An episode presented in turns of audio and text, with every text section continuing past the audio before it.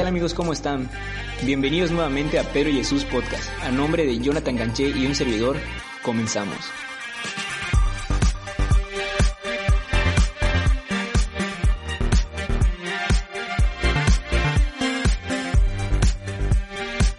En este tiempo hemos sacrificado la temática original de nuestro podcast para llevarles a casa luz y esperanza para tiempos tan turbios como los de hoy. Esta vez nos acompaña Luis Bab, quien es pastor de la iglesia Rey de Justicia en Cancún. Muchos lo conocerán por ser vocalista de Comprados y por ser un experto en materia de liderazgo. Sin más preámbulo, iniciemos con nuestro episodio de hoy, Padres en tiempos de crisis.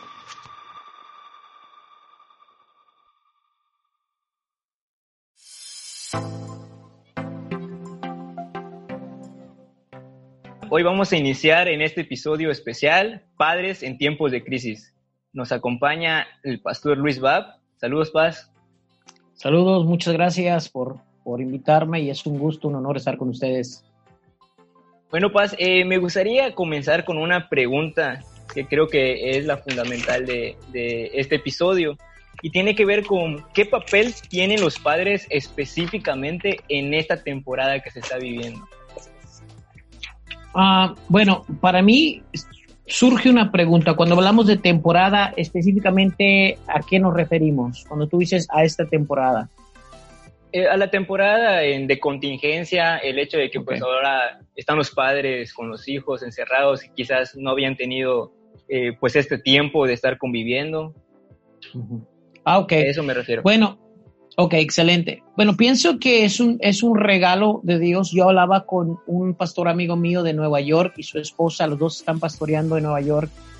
Y su esposa eh, me comenta de una visión que Dios le da y ella mira eh, que las casas ahí en, su, en, su, en el barrio donde ellos viven, todas las veía como con una luz. Entonces ella decía que lo que Dios le mostraba era que en este tiempo, en cada hogar, la luz del Evangelio, la luz se está encendiendo, es una oportunidad única. Es algo que nunca pensamos que podría ocurrir con tantas cosas, ¿no? Vivimos en un tiempo de velocidad, vivimos en un tiempo de muchas ocupaciones, de muchas actividades y muchas veces no hay este tiempo. Entonces, creo que los padres tenemos que ser muy sabios, tenemos que ser muy estratégicos, tenemos que tratar quizás de frenar todo lo que sea que estamos haciendo ahora en casa porque Curioso es que ahora en casa eh, las esposas, en su mayoría, quieren que se haga de todo, ¿no? Es tiempo de limpiar, es tiempo de pintar, es tiempo de lo que nunca habíamos hecho, vamos a hacerlo. Y a veces podemos no perder la oportunidad. Eh, la palabra crisis, eh, si no me equivoco para los chinos, tiene dos, cuando lo escriben tiene dos, una significa peligro, pero otra también significa oportunidad cuando tú lo escribes. Entonces, muchos le han llamado esto un tiempo de crisis, pero también es un tiempo de oportunidad. ¿Por qué? Porque los padres podemos tomar ventaja, tomar la oportunidad que esto nos está presentando para poder comunicarnos mejor con nuestros hijos, conectarnos con nuestros hijos, hablarle a nuestros hijos. Curioso es que a veces los padres no conocen muy bien a sus hijos por, por lo que hemos mencionado, ¿no? las diferentes actividades, el trabajo, el ministerio, etcétera, etcétera. Y esto representa un desafío en el mundo que hoy vivimos.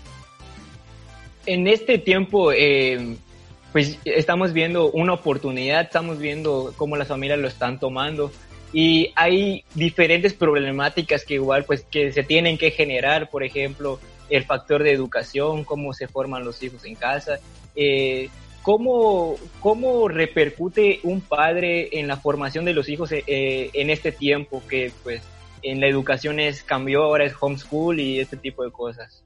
Claro. Bueno, a mí me gustaría mencionar que realmente la familia hoy pasa por diferentes, hay por lo menos nueve puntos de crisis que podemos encontrar en la familia. Hay crisis de que no hay temor a Dios en muchas familias, no hay santidad en los hogares. Hay una crisis también que viene de que no hay disciplina para los hijos en el hogar.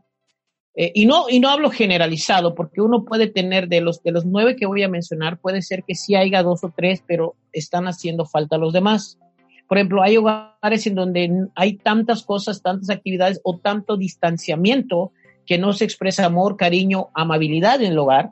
Hay otras en donde no hay un ejemplo, ¿no? Los papás no son un ejemplo para los hijos muchas veces. Eh, hay otra crisis que es de comunicación, ¿no? Que, la comunicación no es efectiva, no es la que se no es la que se requiere, no es la que se que se que hará que la familia se una. Hay otro que es, por ejemplo, la falta de tiempo, que en es, que en lo que pasamos ahora hay tiempo suficiente, pero en, en otros en, en, otro formato, en otra en otros tiempos, valga la redundancia, no había tiempo, no tengo tiempo, estoy saliendo de trabajar, eh, si hay gente involucrada en la iglesia, en el ministerio, tengo que ir a servir, tengo que ir a visitar, y pareciera ser que el tiempo se escapa.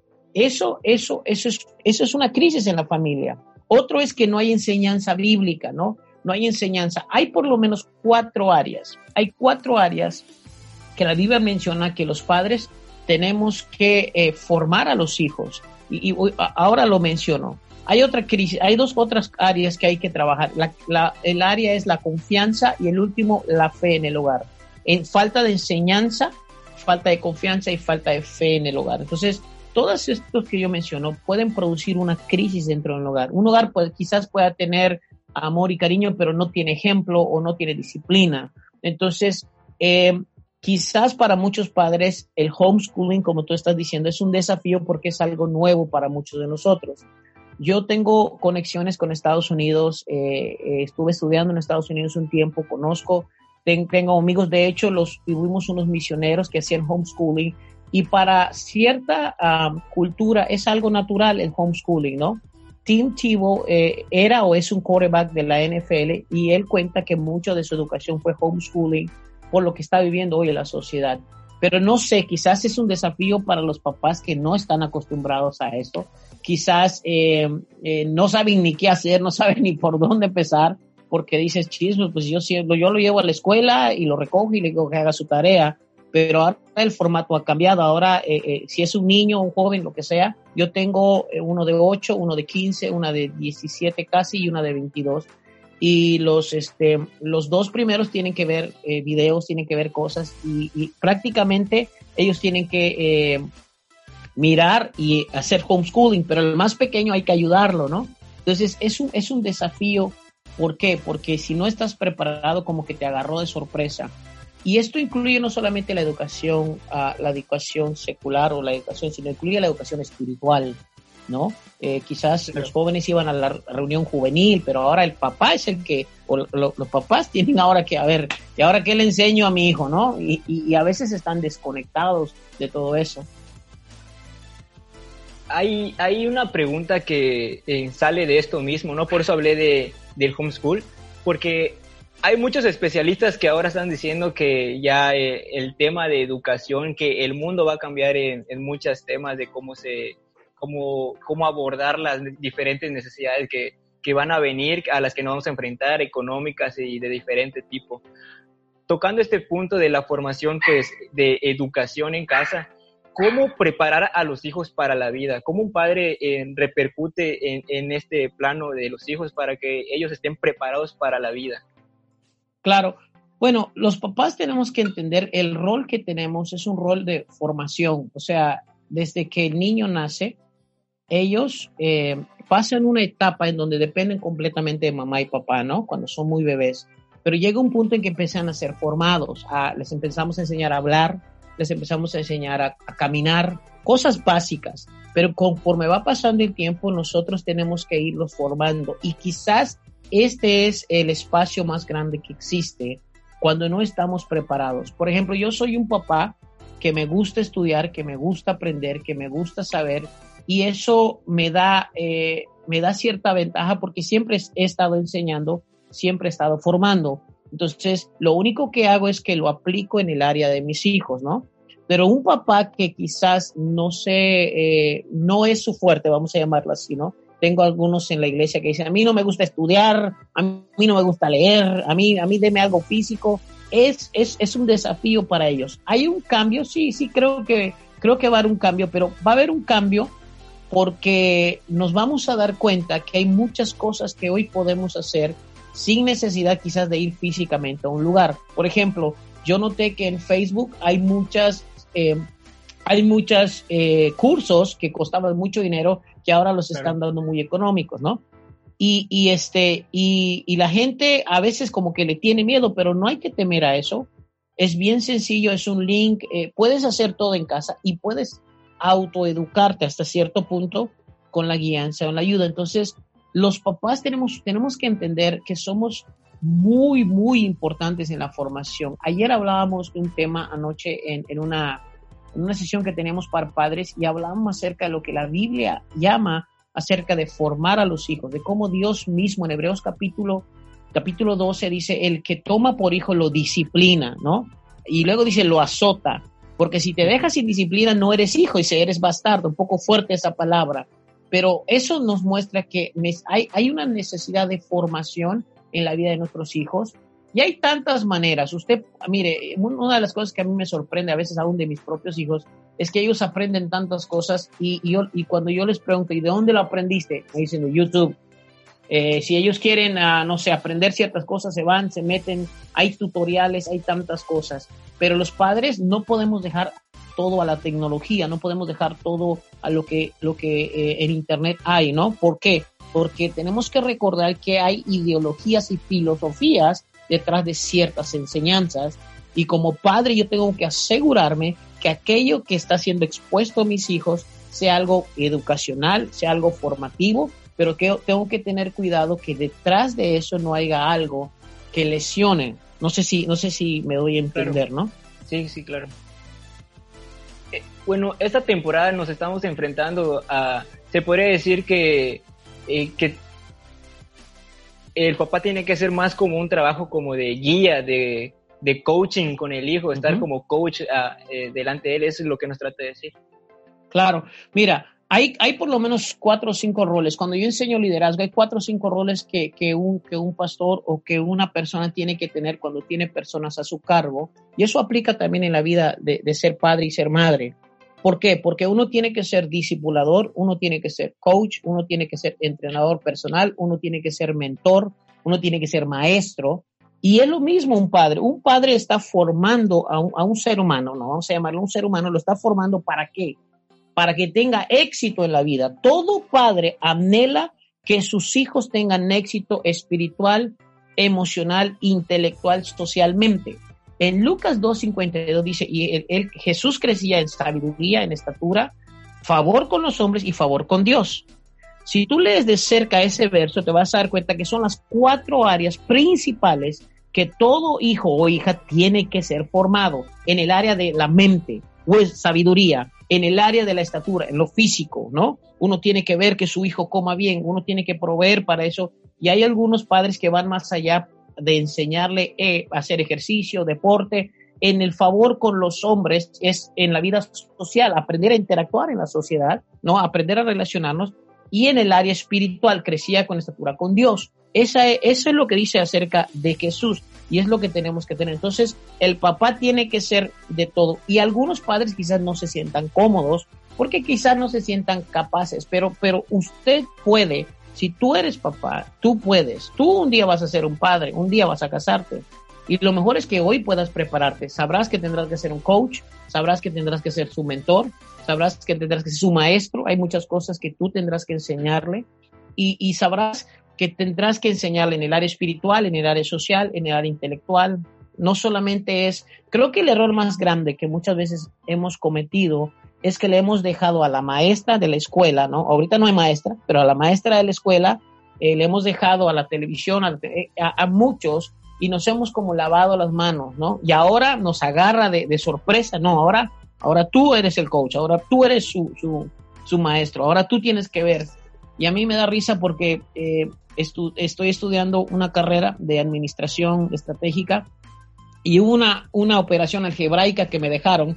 Entonces, yo dije, esta operación no me acuerdo ni cómo es. Y entonces le escribía a mi familia, que son maestros, tienen maestría en educación, y ellos me dijeron, no, pues ni nos acordamos de eso.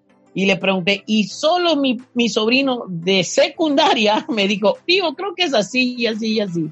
Entonces yo me di cuenta que hay muchas cosas que van cambiando y a veces aún hay que estar actual, ¿no? Uno que tiene, pero sobre todas las cosas, yo creo que como padres tenemos que tener, estar dispuestos. Hijo, tal vez no lo sé, pero ahorita lo averiguamos, ¿no? Que nuestros hijos puedan sentir eso, que mi papá está dispuesto a, a, a aprender, está dispuesto a buscarme la ayuda que necesito pero sobre todas las cosas que estemos con ellos, ¿no? Que estemos presentes con ellos. Yo creo que eso es lo importante. Y ahora voy a exponer quizás un poco de mi vida, pero creo que es para bendición de muchos.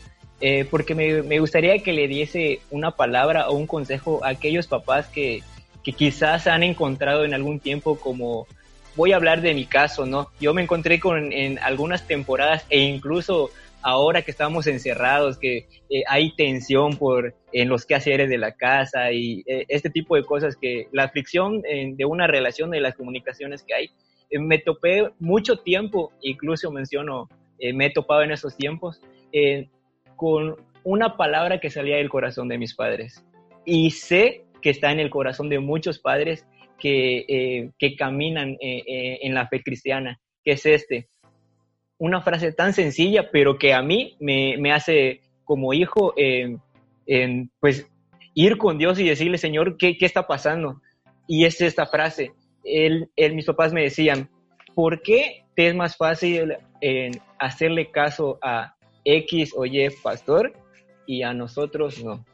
¿Por qué respetas? ¿Por qué eh, te sujetas? ¿Por qué esto, no? Y por mucho tiempo de mi vida lo escuché, pero sé que este sentir está en el corazón de muchos padres. ¿Hay alguna palabra o algún consejo que tenga para ellos? Claro, mira, bueno, te voy a contar una historia. Eh, tiempo atrás llegó una familia completa a la iglesia y entre ellos llegó un, muchacho, yo lo considero un hijo mío espiritual.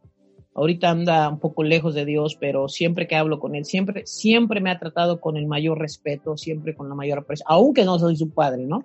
Entonces un día su papá se quejaba de él y me dijo, eh, es que no me hace caso, no me obedece, no hace esto, no hace lo otro, hable con él. Entonces yo volteé y le dije al papá, le dije, mira, lo tuviste por 18 años y todo lo que tú hoy miras en él ha sido el producto de lo que tú has sembrado. Sea por ignorancia, sea porque no conocías, lo que tú quieras. Pero hoy tú no puedes demandar lo que no has sembrado en su vida. Le dije, ten paciencia, Dios lo va a transformar, Dios va a hacer la obra en él. Entonces, o sea, el papá luchaba porque él veía que el hijo me respetaba, el hijo tenía confianza conmigo, pero como que con él luchaba. Y lo que el papá no podía ver es que el que realmente lo conoce era el hijo. No sé si me explico. O sea, los que realmente te conocen son los que viven contigo.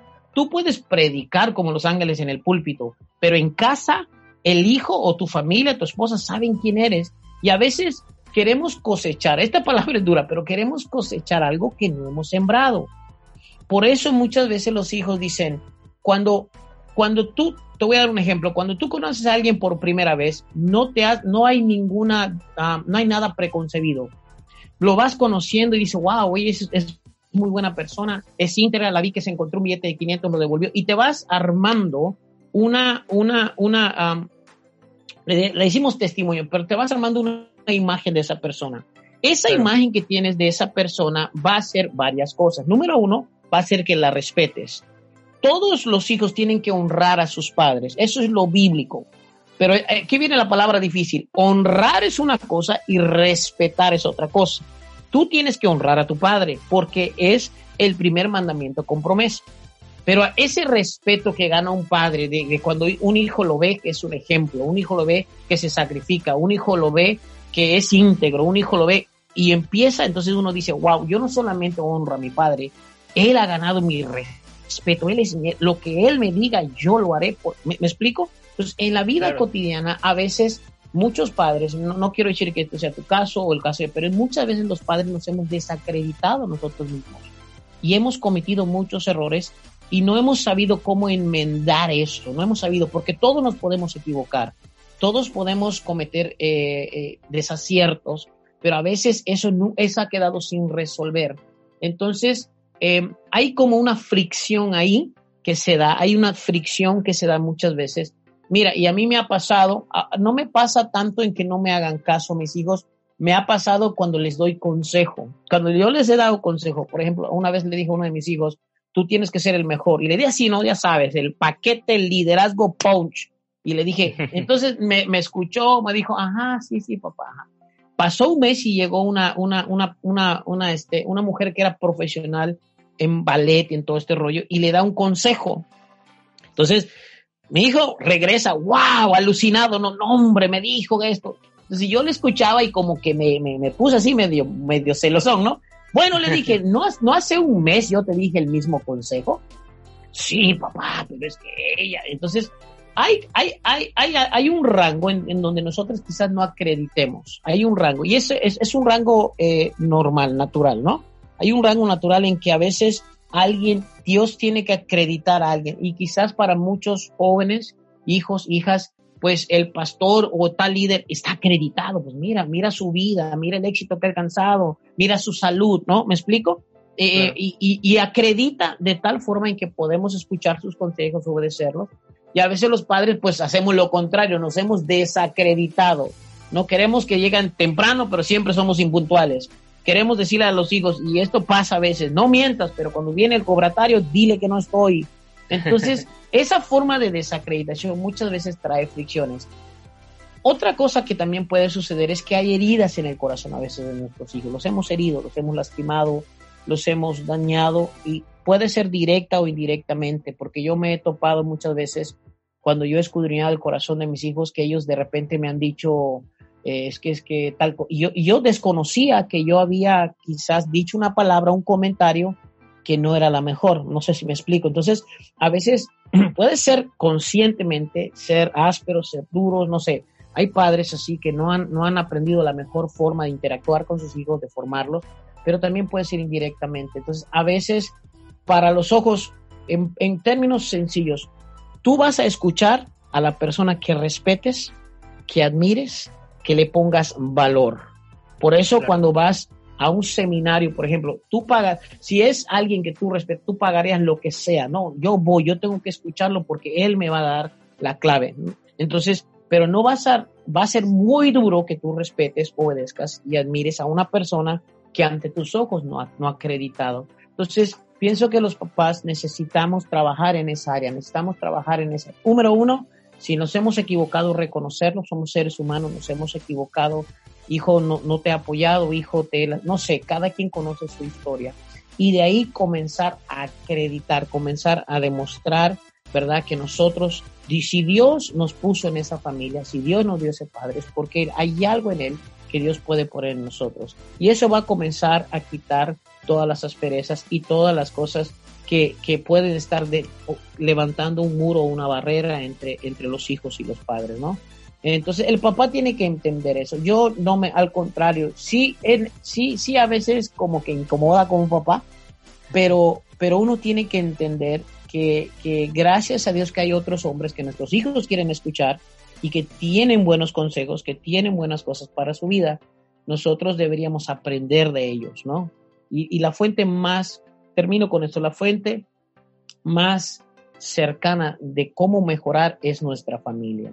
Yo constantemente le pregunto a mis hijos eh, algunas preguntas porque yo siempre quiero, quiero mejorar, quiero, y a veces eh, hay un factor a veces que es determinante. A veces la edad es determinante, hay falta de madurez, a veces todavía no se entienden ciertas cosas y eso es perfectamente natural. Pero, pero como papás lo que podemos hacer es trabajar en esa área. Quizás si eres muy valiente, papá o mamá, preguntarle directamente a tu hijo, hay algo que yo he hecho, hay algo en mi vida que, que tú sientes que, te ha que me ha desacreditado delante de tus ojos y, y, y, estar listo para una respuesta brutal, ¿no? Que puede ser dura, pero que es la verdad. Y Jesús dijo, conocerás la verdad y la verdad te hará libre. Y de ahí trabajar para que ese acercamiento pueda, pueda existir. Muchas gracias por esto, Paz. Yo creo que va a servir en, para muchos de los padres que nos están escuchando y ya entrando en una actividad que hice por redes sociales, eh, me hicieron tres preguntas que considero muy buenas hacerles. Y la primera es la siguiente. ¿Cómo puede un padre fortalecer o afirmar la identidad de su hijo? Claro. Bueno, eh, nosotros tenemos que desarrollar buena comunicación con nuestros hijos. Es sumamente importante eso. Como padres tenemos que desarrollar ciertos hábitos en la vida de nuestros hijos, ¿no? Eh, número uno, necesitamos hacer que ellos comprendan realmente, ayudarlos a descubrir quiénes son en Cristo Jesús, la identidad que ellos tienen, ¿no? Yo tengo dos hijas y tengo dos hijos, por tanto tengo doble, dos veces el trabajo, ¿no? Por ejemplo, las mujeres es totalmente distinto a los hombres. Yo he descubierto, aún en el área de la educación y la preparación, son distintos. Entonces, he tenido que afirmar el carácter de mis hijos, su identidad, su masculinidad, su todo lo que tiene que ver con quiénes son ellos, su valor, entender cuánto valen. ¿Por qué? Porque nuestros hijos están expuestos a cantidad de información, a cantidad de pensamientos, a cantidad de movimientos mundiales, movimientos que parecen ser verdaderos porque quizás sale un actor, una actriz, gente importante y que te deslumbran y tú quizás se te mueva el tapete. Entonces es importante que nosotros podamos, nosotros podamos introducir en ellos el conjunto de valores bíblicos que establecen quiénes son ellos. ¿Qué dice la Biblia? Que nosotros hemos sido hechos a imagen y semejanza de Dios. Génesis capítulo 1, versículo 26. Dios, la Biblia dice que dice Dios varón y hembra, hombre y mujer. Dios dice que nosotros, Él nos ama, por tanto dio a Jesús. Entonces, como papás, tenemos que hacer, en inglés hay una palabra que dicen, do your homework, haz tu tarea.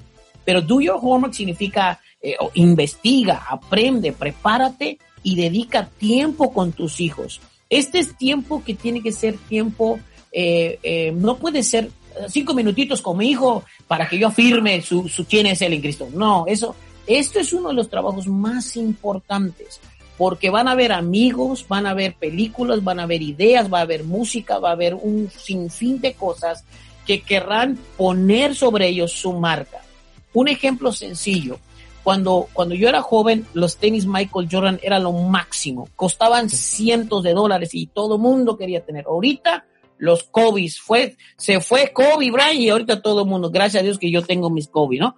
Pero, pero, ¿qué pasa? Que ellos miran algo que tiene marca y ellos quieren porque se identifican, ¿no? Eso es éxito, ese es estatus y nosotros tenemos que ayudarlos a balancear, a balancearse en medio de eso. Entonces, como papás, tenemos que intencionalmente prepararnos para ayudar a firmarlos. Y escúcheme, el mejor instrumento, lo mejor que Dios nos ha dejado es la palabra, la Biblia y el Espíritu Santo.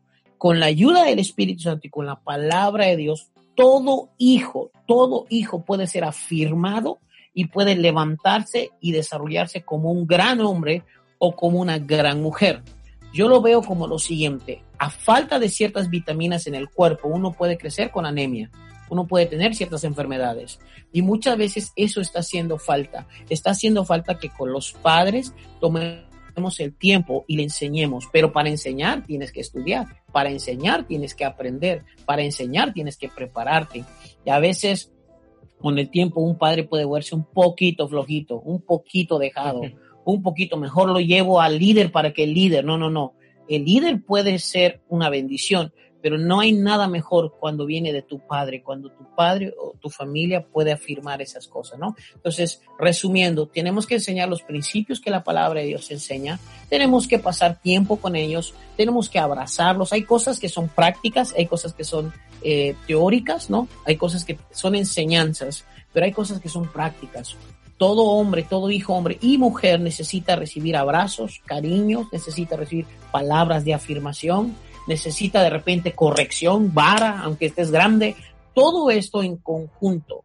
Yo te digo algo curioso, de mi familia soy el que más, más castigo físico he dado, pero de mi familia soy uno de los que más es amado.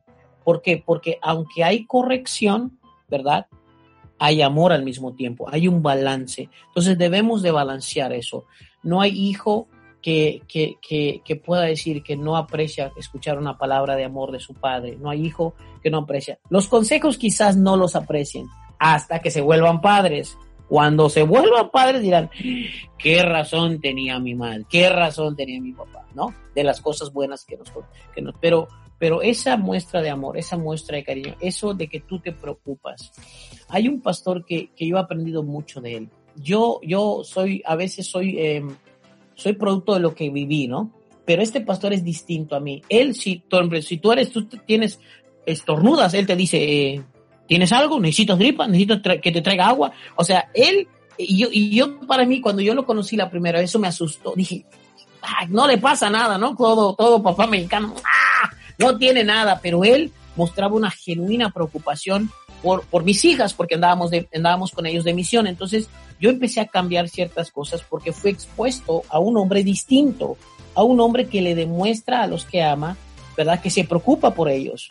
Porque mire, termino. Hay un, hay un dicho por ahí que, que, que, que suena muy fuerte. Dice, tus acciones hablan más fuerte que tus palabras. Uno puede decir mucho, pero sus acciones no demuestran eso. Entonces, si tomamos los principios bíblicos y si tomamos las acciones físicas de, abrazar, de afirmar, de, amar, de, de, demostrar nuestro amor, entonces yo creo que los hijos crecerán muy bien fortalecidos. Gracias, Paz. La segunda pregunta tiene que ver con este primer principio que nos menciona, con instruir en la fe eh, bajo los valores eh, que Cristo nos enseña, eh, que están en la palabra de Dios. Y esto es algo que está en el corazón de los padres. ¿Cómo se puede instruir aún desde pequeños en la fe a, sus hijos? Bueno, pienso que los padres quizás necesiten ahí un poco de ayuda, quizás de los pastores, quizás de los líderes espirituales más grandes, pero no es difícil. La, la, Biblia, si nosotros la tomamos, la Biblia realmente no es complicada. Dios no quiso ser un libro tan complicado que puro teólogo. Ahorita a mí me da risa que todo el mundo quiere ser un teólogo. Le digo, si, si Dios no hizo la escritura para teólogos, lo hizo para la gente común que pudiera tomarlo y pudiera aprender de ella y pudiera vivirla, más que leerla, vivirla. Entonces, claro hay principios tan claros en la palabra de Dios y no son difíciles de, de, de, encontrar. Por ejemplo, desde pequeños nosotros tenemos que enseñarle de dónde venimos, por ejemplo, de la creación, quién es Dios, cómo que, que hemos, que fuimos pecadores, pero en Cristo Jesús fuimos, re, hemos sido redimidos, principios básicos de la fe, ¿no? Y, y, pero, pero el desafío a veces es que no somos constantes, no somos constantes. Dos, el segundo desafío es que no hay un plan y todo papá tiene que sentarse por lo menos una vez al año, cada año, y hacer un plan. Pedro, a ver cómo estamos. No, pues es de medio vándalo y hay que tratar, hay que, hay que explorar sus amistades, ¿no? Hay que ver qué está pasando. Quizás no le, o sea, y poder hacer un diagnóstico por lo menos anual y mirar en qué áreas y buscar las, las incógnitas, las respuestas en la palabra de Dios tiene que ser intencional. Ninguna formación que, que sea solamente esporádica, que sea solamente accidental, va a tener el resultado como una que es intencional. Eh, yo, yo estudio mucho a los judíos porque hay mucho que aprenderles. Una de las cosas que dicen que los judíos hacen, por ejemplo, desde que ellos van al kinder, o a lo que nosotros llamamos el kinder, dicen que cuando van al kinder por primera vez y van a tomar su clase ellos, dice que la maestra les da, les da eh, unos panecillos y en esos panecillos tiene versos, versículos bíblicos escritos. Y entonces la maestra tiene un pan más grande con un verso más grande escrito y entonces le dice a los niños, coman su pan. Y lo, pues obviamente un niño que le dan un pan, ¿quién no lo quiere comer? Cuando lo comen, entonces la maestra dice, mmm, ya ven, qué deliciosa es la palabra, qué deleite. Entonces, ella intencionalmente está formando a los niños. Y eso es lo que tenemos que ser padres. Tenemos que recordar que hay etapas. Hay la niñez, hay la adolescencia, hay la juventud. Y esa formación debe ir de acuerdo a la edad. La comunicación es, es diferente cuando tienes un niño pequeño, un adolescente, un joven adulto. Eh, los, los, los correctivos son distintos y tenemos que poder prepararnos. Por eso este asunto de ser padre y madre, verdaderamente ser un verdaderamente un padre que pueda formar campeones para Jesús que demanda que nosotros nos preparemos, demanda que estudiemos, demanda que busquemos ayuda. Hay gente que sabe mucho de esto y podemos apoyarnos en ello, pero hay que instruirlo en la palabra, hay que instruirlo en una vida de relación con Dios, la oración. Aún hay que enseñarles a ayunar. Mi hijo de 8 años ayuna hasta las 6 de la tarde. Claro que a la una ya empieza a pedir su lunch, pero nosotros le decimos, no, tú eres un guerrero. Llega a las 2 y dice, ya, yo creo que a las 3 lo entrego brinca a las tres y él lo logra y llega hasta las seis. Y entonces cuando otros papás escuchan que él le dicen a sus hijos, ya viste, si Sean pudo, ustedes también pueden. Pero es algo que si nosotros lo formamos de pequeño, es algo que ellos llevarán por el resto de su vida.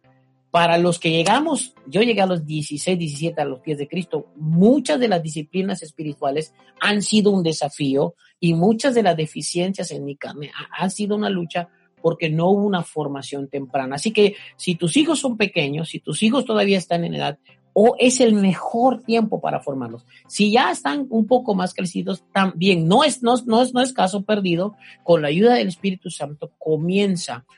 Termino contestando lo siguiente. La mejor forma de formar a alguien es con el ejemplo. Si solo predicamos, si solo enseñamos y vivimos otra cosa, no será efectivo. La mejor, Jesús modeló. Jesús no empezó dando un curso de oración a los discípulos. Jesús iba y oraba, iba y oraba. Y entonces la Biblia dice que un día uno de sus discípulos dijo, enséñanos a orar como Juan enseña a sus discípulos. Hubo un despertó en, él, en ellos, y no es que ellos no sabían orar, los judíos tienen varias oraciones que ellos hacen. Entonces, como papás debemos modelar ese estilo de vida que queremos que nuestros hijos tengan. Bueno, pues me quedan cinco minutos en este tiempo para cerrar y me gustaría que cierre con algo. Yo sé que no hay una fórmula secreta para eso, pero me preguntaron lo siguiente. Ah, hay personas que han visto que en personas llegan al pastorado o al liderazgo y sus hijos se pierden. En, su caso, le han visto usted y han, logran ver en el testimonio de sus hijos y pues me preguntan eh, cómo le hace. Claro. Mira, una de las cosas eh, que, que, a mí me ayudó es que yo miré esto pasar mucho, miré mucho a muchos siervos de Dios y yo no los juzgo ni yo los, este, ni yo eh, traigo juicio sobre ellos, pero es, una, es algo que yo noté desde el principio y yo me preparé. Yo dije, no voy a tener éxito ministerial y fracasar en la familia. Tampoco voy a tener éxito familiar y fracasar en el ministerio. Tengo que tener un balance. Entonces, desde que ellos fueron muy pequeños, cuando yo entré en este pensamiento, porque pues al principio no, no tenía esta, esta revelación de Dios. Yo lo observé, lo observé de cerca. Y he escuchado muchas historias y como te digo, estamos bajo la gracia, Dios nos perdona, pero realmente la vida se complica cuando tú, cuando tú estás ganando al mundo y perdiendo a tu familia. Entonces yo decidí que ninguna de estas dos sería un impedimento. Intencionalmente, número uno, siempre estuve alerta. Siempre estuve alerta de sus amistades, siempre estuve alerta de sus conversaciones, de sus palabras, de sus conductas, de su forma de buscar a Dios. Siempre y sigo alerta hasta el día de hoy. Si veo, veo a uno de mis hijos que está bostezando, al, llegando a la casa, platicamos. Bueno, qué? ¿Por qué no estabas orando? ¿Por qué no estabas en el espíritu? Ay, es que no, no, no, hay que... Y entonces siempre estoy alerta. Es como un filtro, como un antivirus que siempre tiene que estar activo, porque si no, en cualquier momento algo se infiltra, alguna amistad, alguna idea, alguna inquietud. Como jóvenes ustedes tienen inquietudes, inquietudes que tienen consecuencias graves y otras que no tienen consecuencias graves. Entonces, he estado siempre muy alerta. Número dos, yo decidí en mi corazón siempre, siempre enseñar lo mejor que podía y formar lo mejor posible a mis hijos. Tuve un balance entre gracia, entre gracia y, ley. Porque yo veo a padres que son ley, todo es del diablo, todo es de Satanás. Si te cortas el pelo, estás invocando a, Lucifer. Y son cosas que no son así. Y llega un punto en que llevan a sus hijos a rebelarse, o sea, los, los arrinconan a un grado en que el hijo, porque el versículo en Efesios 6 dice, no provoquéis a ir a vuestros hijos, ¿no? Entonces, como papá, como papás, mi esposo y yo hemos tratado de balancear eso, de, de, de tener, darles libertad sin que ellos caigan en el libertinaje. De, de, de, establecer reglas, pero también ser flexibles y que ellos puedan balancear. Es importante, siempre la corrección nosotros la llevamos a Dios. Tú eres un siervo de Dios, tú eres un hijo de Dios, no a nosotros. ¿Por qué? Porque tú eres un hijo de Dios, porque siempre hay inquietudes. Entonces ha sido un balance y ellos hemos tratado de modelar. No somos perfectos, nos hemos equivocado, hemos, hemos, hemos, hemos fallado al blanco, pero ellos aún, aún fallando, un padre aún fallando puede enseñarle una gran lección a sus hijos. Entonces, en todo eso hemos tratado de hacerlo y, y a mí me da mucho gusto. Mis hijos están bendecidos, Dios les ha abierto puertas, tienen gracia por todos lados, eh, ahora están predicando, están haciendo grandes cosas. Entonces, si usted quiere, si tú quieres que tus hijos se mantengan en el camino, quieres que tus hijos se mantengan ahí, creo que tienes que estar alerta, tienes que dar instrucciones, tienes que dar formación, tienes que amarlos, tienes que aprender a ser flexible y tienes que aprender a, que, a que ellos son un regalo de Dios, pero necesitan formación, necesitan cuidado. Son quizás algunas cosas que yo te pudiera decir, ¿no?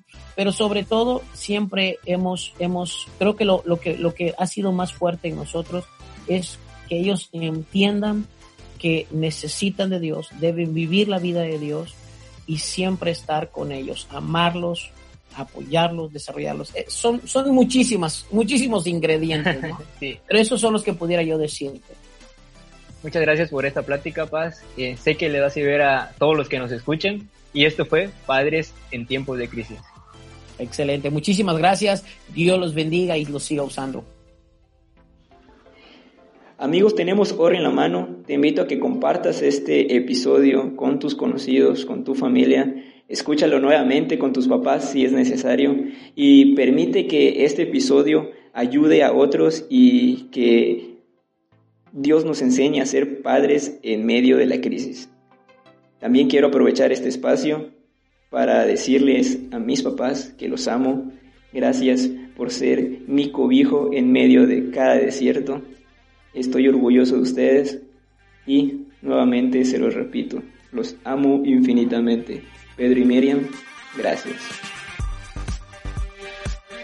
Familia, muchas gracias por escuchar este podcast. Eh, habla su servidor Jonathan Canché y en nombre de Pedro quiero darles un anuncio.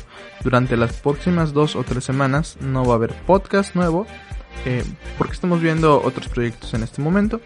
Sin embargo, espérenlo pronto escuchen los podcasts que están en la plataforma, en Spotify o en Evox. Y, y pues Dios les bendiga, muchas gracias y nos vemos próximamente aquí en el podcast de Pedro Jesús.